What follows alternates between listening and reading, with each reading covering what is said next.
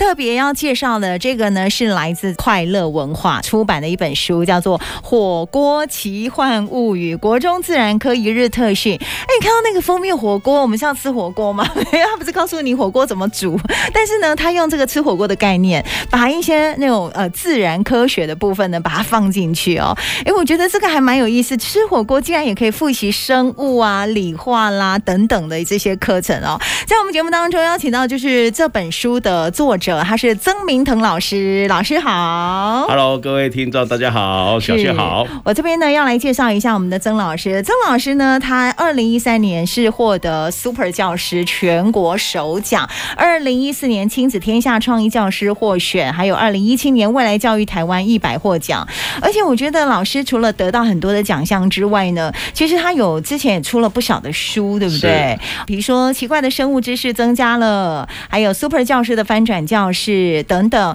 而且我告诉大家，他的这个奇怪的生物知识增加了，有入选文化部第四十四次中小学生读物选界自然科普。耶、这好像啊是前阵子，前阵子刚发生的，对不对？是 是前很厉前啊害上个月恭喜我在脸书看到了。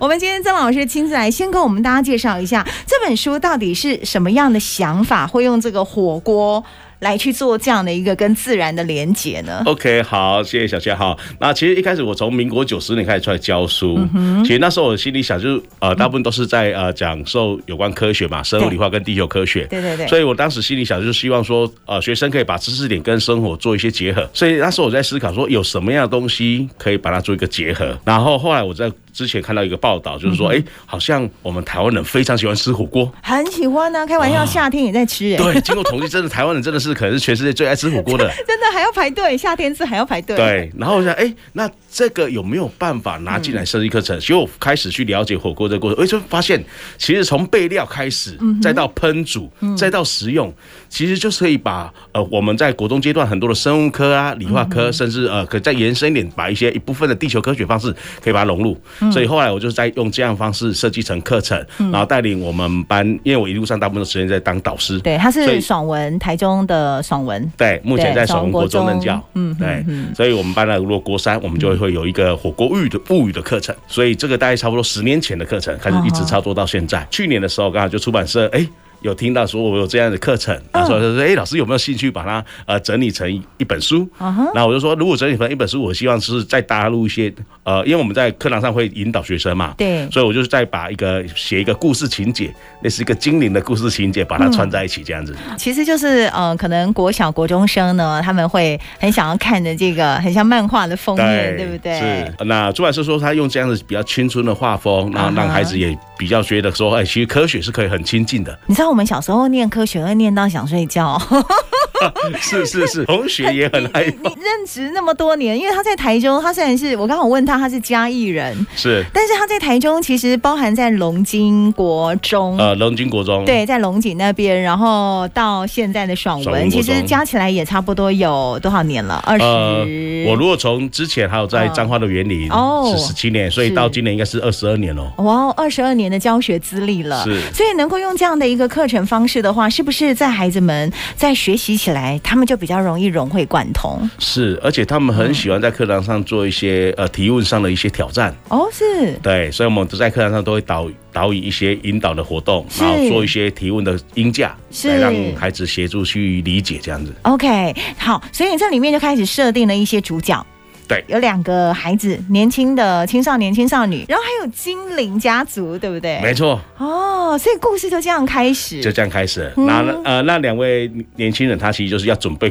考试嗯考的试，对呃，国中会考的一哦会个跑青少年。所以就开始用这个火锅吃火锅的方式。老师可以跟我们大概分享一下，就是它里面是怎么样去做那个就是章节的分类？ OK 啊，其实我们这本书主要分三个章节哈嗯是。那其实第一个就是在备料区，对，所以备料区我们一般常常就拿了很多蔬菜啦、嗯肉品啦，还有丸子啊等等。那这些其实就可以导引到生物的部分哦包括生物的五大类根据食材进行分类，对然后你的蔬菜是不是可分为单子叶跟双子叶？对那单子叶、双子叶的特点有哪些？嗯哎，去从孩子备料之后，他食材就可以开始做进行分类，这样子。哦第一个部分是备料区嘛，是啊那第二个就是烹饪区，烹饪区就做实验了。他其实就是在做实验的过程，就那就是通、充满了理化实验，哦，这跟理化对，嗯就有比理化较有相关了关哦，性就包括的嗯化学变化嘛，然后啊、密度啦跟浮力的关系，然后鱼角丢下去一开始沉下去嘛，最后浮起来是因为鱼角的体积膨胀了，嗯哦体积膨胀密度会变小。哦，所所以以它当就密度浮小起于来锅了底，。它就浮起来了。这我也学起来了， 所以其实很不难呢、哎这呃样不难不难。以前都觉得理化很难呢、对，然后第三个部分就食用区，嗯就当你食用吃区进去的时候，我对们体内可以得到哪些营养？对然后它就会跟我们体内的消化作用啦、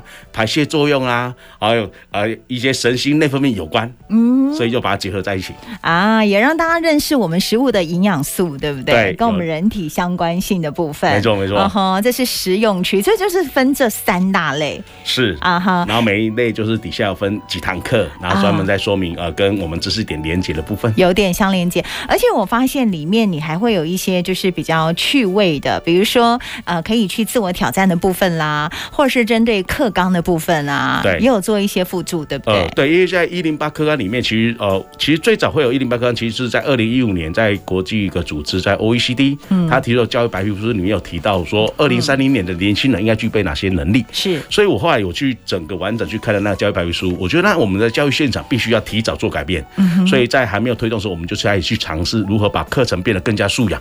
所以达到所谓学习迁移的效果。二零一五年那时候课纲开始，呃，嗯对，所以我那时候后来之后，我们一零八年开始推课课纲嗯的执行，然后我们就刚好其实一路上都在做这件事情，所以可以衔接。然后我觉得很棒一点就是说，呃，在之后都会得到家长的回馈。哎呀，那比如说，哎、家长联络部会写说，哎、老师，我们上礼拜天带呃我儿子啊去吃火锅吃火锅，结果他在然后吃火锅过程就是开始讲，老妈妈，你知道这个为什么会浮起来吗啊，？它哎为什么沉下去？为什么浮对起来？对原因是什么？然后它的营养素是什么？，对，他就直接在这样讲起课 来了，融会贯通哎、 对，整就个就在是生活上就嗯直接在生活里面完全连接，没有错。就是应该要用这样的教学方式哦，因为如果你照课本去上课，或者是说以前我们小时候上学的方式，你用死背的方式，其实是嘖没办法记住的，它不会活用，对，而且很 burning，对，而就且不学生了会觉得哦哎说，、我学这要干嘛？这跟生活有什么关系？就是嘛，那个理化到底要干嘛？对啊，为什么要学这个？还要计算一堆。是是，对，但是我们这样子连接了，哦哎哦，原来是跟生活都有关。哦，原来嗯所是以这样科子的。学即生活，生活即科学。 OK，所以这个是一个蛮有趣的一个连结哦。这个是来自我们的曾老师，他在这一次的书籍当中的分享。老师，我想问一下，就是你自己在接触这么多的国中生这么长的时间，你觉得以前跟现在，其实现在国中生的他们的想法跟就是教育的现况是不是有很大的改变？我觉得现在孩子跟以前跟孩子最大的不一嗯样对是，我觉得来自于一些文化的刺激。嗯，文化的嗯刺激现在比较多了嘛？现在比较多元、哦，包括像很多孩子，我现在问，以前孩子也许都还会看电视、看新闻，现在都不看，全部都看 YouTube，就看网络啊，从都所以所以他们看很多抖的知识音啊点什么都从网络来。对对对，所以有些认真的孩子会从网络上去学习，然后来课堂上去跟老师做一些 challenge，、一些挑战。我觉得这很很好。过程中就是我们要怎么样引导他们去如何透过网络去做自主学习，我觉得这很重要。透过网络自主学习，对，然后我们我会喜欢在我们的课堂上去设计比较有乐趣，因为我常说，因为我们教育的目标，我们国家的课纲里面有提到一个重要的，就是说我们希望培养我们的年轻人，我们的孩子啊，未来出社会了，他还是能够终身学习。所以我的认为，我就以终为始嘛。那我们要想想看，什么样的人会愿意终身学习？回推哦，可以自主学习的人，是他是可以终身学习的。是那什么样的人他可以成为一个自主学习的人？回推，他觉得学习有乐趣，学习很好玩的人，他才会去自主学习啊。也是因为我觉得我很喜欢学习，我觉得学习很好玩，很有乐趣也，是嗯所以我是会主动去学习，我是会愿意自己学习。所以我其实就是为了服役，哎、我们的课纲是要终身学习，我就以终为始嗯来思考我的课程设计的脉络。所以首先就是让学生觉得学科学这件事情是一件有趣的很有趣的，嗯很好玩不的，无聊的，对，那他就会愿意去透过数位网络去自己去学习，去找很多东西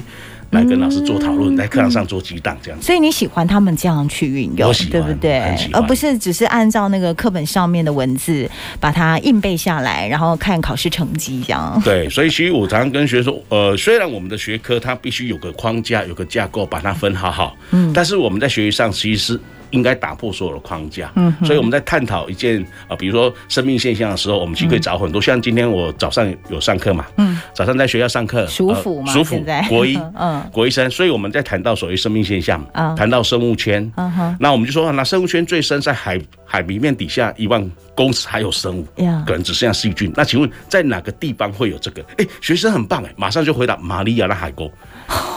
对，我说好，那你很厉害。好，那马里亚纳里海沟里面有个挑战者深渊，嗯你们有没有看过？都没看过。有听过的举手，一堆人举手；有看过举手没有？好，老师马上开。我们现在其实台中市政府有在让每一间教室都有电视，我觉得 Yeah 这很棒。我马上就上网。进了 Google Earth，直接搜寻马里亚纳口，然后从卫星就看到，哇，就在这里，哦我是现实这是很及时性的，很及时啊性。对，嗯他们哇，原来就是长这样子。我说，你看，就在我们台湾跟菲律宾的啊外围，啊哈，所以离我们其实不不远。如果对整个地球来对对看，亚其实洲是不地远的。区，对对，所以在对嗯整个画面，他们只看到台湾跟菲律宾，然后就看旁边就是马里亚纳海沟。我觉得家长也可以学起来吧。也许孩子沉迷网络，但他看的是什么东西，对，能不能应用在他的生活、应用在他的学习上面，然后跟他有这样的互动跟讨论，我觉得是引导孩子去做对的事情。对，所以我常说说，工具本身没有对错，哦它其实是我们怎么样引导它去正确 使用。不然你就每天骂孩子，你每天在看抖 音，对到底在看什么？对。这个就是会产生一个那个世代的一个沟通不良。是，所以就像如果我们喜欢让孩子预习，我们常常都说你跟孩子啊，你回家要预习哦嗯呀，百分之九十九点九不会预不会习。预习。对，所以我们要怎么做？课程设计，课程设计过程中，让他们回去去做重点整理，然后上课就是 PK 战，团队 PK。哦，OK 老师提问，回答问题，抢积分。你今天你愿意去复习的，整理好的，你的团队就会更容成易绩反就映会出来更。用力，对不就是对？嗯你有读过，你反应会更加快速。那因为我们的学科考试是有时间限制，对对我希望他们除了懂之外，还要能够反应敏捷。 OK，我懂你的意思。其实现在都有因为课纲的关系嘛，所以小朋友的加分成绩、平时成绩也都非常的重要，对嗯不对？所以透过这样的激励呢，他们也会比较自我，就是去表达自己的想法，或者是勇于发言，是，那重点是他们会觉得很有趣，所嗯才以他能就够快乐学习。对他就会喜欢，嗯哼然后喜欢之后，其实学习成效就会出 来，啊，就不用强迫他。对，他就会喜欢，然后他就会很好。哎，老师最近你知道什么？我都说你可以， 哎，找到什么跟老师讲，哇我们可以在课堂上都可以做额外的讨 论， 当你的学生应该是蛮开心的一件事。应该是都很开心。 就是一般人呢、就是学生啊，比如说他们拿到这个书籍，你会建议他们要怎么去阅读这个书？一定要从前面慢慢的循序渐进到后面吗？呃，其实不一定，他其实可以在吃火锅的过程中一。边吃一边哎讨 一论，嗯边吃一边讨论，一边翻开。哎、在这个吃火锅这个过程中，比如说我们在煮东西，我们可以注意一下，哎，翻到啊、烹饪区那一块是来看一下，是不是有一些现象正在发生？是包括你在吃进去的时候，你可以去想一下，啊，原来我吃进去的过程中，我身体正在从呃补我的补充了什么这 样？消化系统进去，哎然后吃了嗯什么东西，我可以得到什么样的营养？这样。哦，就是从这种生活上面，他就会融会，对不对？对更所以容他易理解，对他也可以，就是亲子一起在吃火锅，就可以一起就去拿讨书论来讨论。来讨论这样子。哦，可以用这样的方式，这是一个方法哦。所以其实不一定是我真的拿到这本书，然后我就从头像看书这样子往后看，对不一不一定定啊、就看你怎么去运用在你的生活。呃，那你会鼓励家长可以去翻阅一下这本我书哦我很吗鼓励，因为嗯其实怎么说像呢如果说家长对一些呃生活上一些现象的科学里有嗯概念的时候，其实他在平常的呃过程中就常常会可以跟孩子交流。嗯像我常常问几个问题。很多孩子一开始接触到问题，很容易去答错，就是说，其实很多的自自然现象，嗯，会跟我们本来原先认知是有出入的，嗯所以这些就是一些重点，比如说云是什么态，嗯啊，我们天气冷呼出来的白雾是什么态？嗯，那抽烟的人抽出来烟雾，那是属于什么态？嗯物质有三态：固态、液态、一气态态。气态对，对，所以像我们的云跟呼呃嘴巴呼出来的白雾，其实都是液态。嗯那我们就会去探讨，诶，是怎么样会变成是液态？嗯那我们看抽烟呼出来那个烟雾，那个是固态。那个是固态，对，那是微粒子，所以你会看到呃，吸烟很多的时候哦它就会残留在黑黑肺的部，那很多哦是很粗糙，因为就是固态，哦哦就是粘粘在你的湿润的那个肺部上面。而且老师，其实你在上课真的就是大家一边吃一边上课，啊， 是没错。呃，那时候我们的设计是这样子，就是哎说我们会呃，那时候我会去借我们班嘛，我就去借说，请我们班那一天任课老师，嗯他可能今天休息，啊，所以那天就我会帮他们上一整天的课。呀那中午的营养午餐，我们会先跟厂商说我们要换成火锅，所以厂商会帮我们那一样的价格换成肉片。 OK，那以所以学学生是就去准备你们各个小组要准备的东西，啊所以他早上食材带过来，一些需要冰的，我们就请他进冰箱。啊那接下来我们就是开始探讨，来备料区，来啊你把那些食材开始拿出来，对开始分类。孤菌类的根据哎，对，植生类物五大界，对对对哦，对原核生物界、原生生物界、植物界、动物界、菌物界，请分类。嗯对好，那我们就去问，哎，你为什么是这样分？啊你经过哪些原理？啊哪些概念？那请问你身上你有分到原核生物界的吗？当然不可能啊，你不可能去吃细菌哦对对，也不可能吃对对蓝菌，对对，对所以那个是不是在我们食用的范围里面？是是是，对哦，我觉得这样子很好哎、上课变得有趣了，，对，哦然后就是说，好，那你你带的蔬菜里面哪些是单子叶，哪些是双子叶？那植物的演化是什么？嗯，那动物的演化是什么？那我们的所谓六大营养素，你的食材里面还有哪些营养素？糖类、脂什质、么蛋蛋白白质、质、水、维生素、对对，矿物质。就让他们能够理解了，对不对？嗯真正的理解了，。对，所以你要死背当然记不住，但是用这种理解的方式，他是一辈子都不会忘掉的。是是是嗯，哎，那为什么不所有的学校都用这样的上课方式呢？ 哎，我不知道，所以我在努力，我在努力推广。呃，最近也跟那个我们那个哎优派呃 Yeah V Sonic 的公司合嗯嗯嗯作，嗯嗯打算要做一些线上可互动的自然课课程、会动的科学课。啊，用线上互动的方式，让孩子们、哦他们可以自己去搜寻，对然后可以己自学自习，学它是变成是可以主自动学学习，主对动，让学啊它习变。有趣这样 子。老师，你这么多的创意啊，或者是说你会鼓励大家，我们到底怎么去找创意呢？呃，其实我觉得就是对我来说，科学就是一个探索之眼，嗯哼，它可以洞察世间万物的源头。对，所以我觉得就是大家呃多多张开你的五五五感，嗯啊，去观察这生活周遭，是然后试着把生活周遭的现象去跟我们知识点做联合。其实我最主要，其实我感谢我的恩师，就是中山大学现在的校长叫郑英耀校长，嗯对那那时候他是我在修教育学分的时候，他是我们的老师，嗯，所以那当时郑老师他其实就是非常提倡创意教学，所以我在在他身上影响很大，所以我就呃开始去思考，所以我在大学四年级的时候。我就开始自己成立工作室，开始在研发这样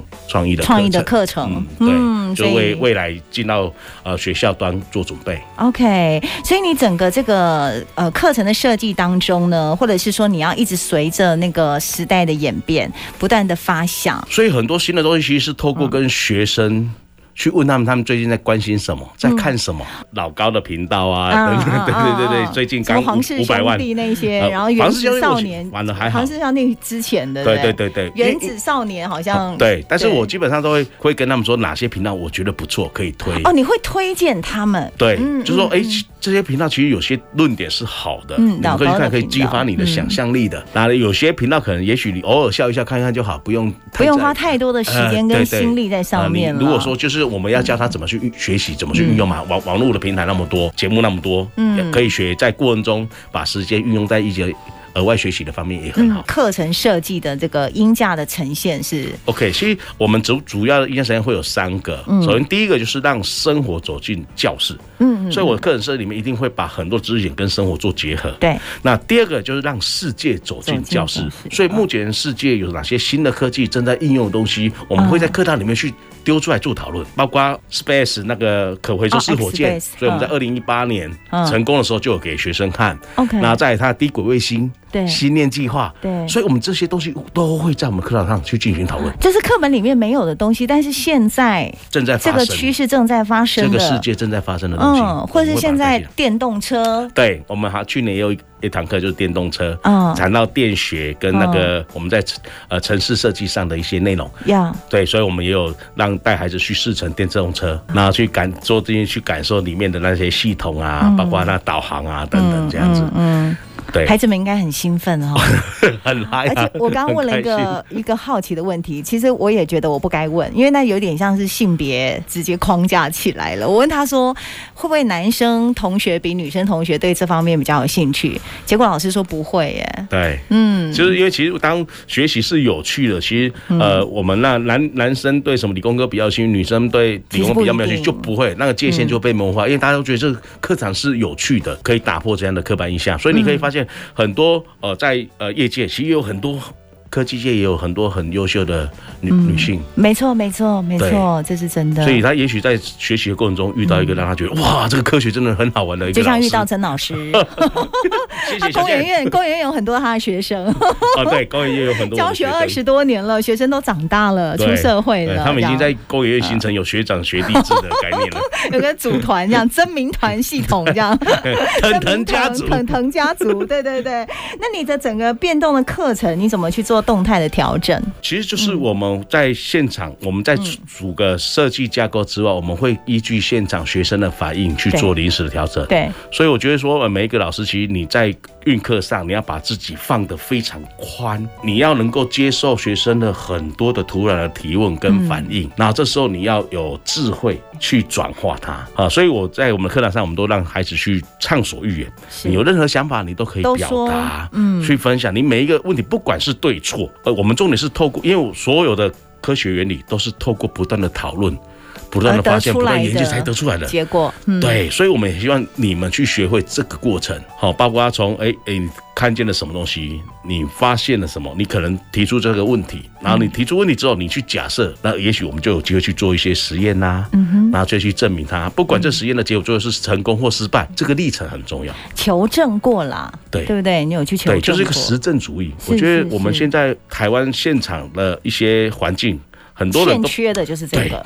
就好像每一个人讲了什么，就是就是什么你就要相信那是什么，可对不一对定啊，对你要去对求证它。就你像我们看新闻是一样的啊。不是他报道什么，你就要去接收什对，么，就会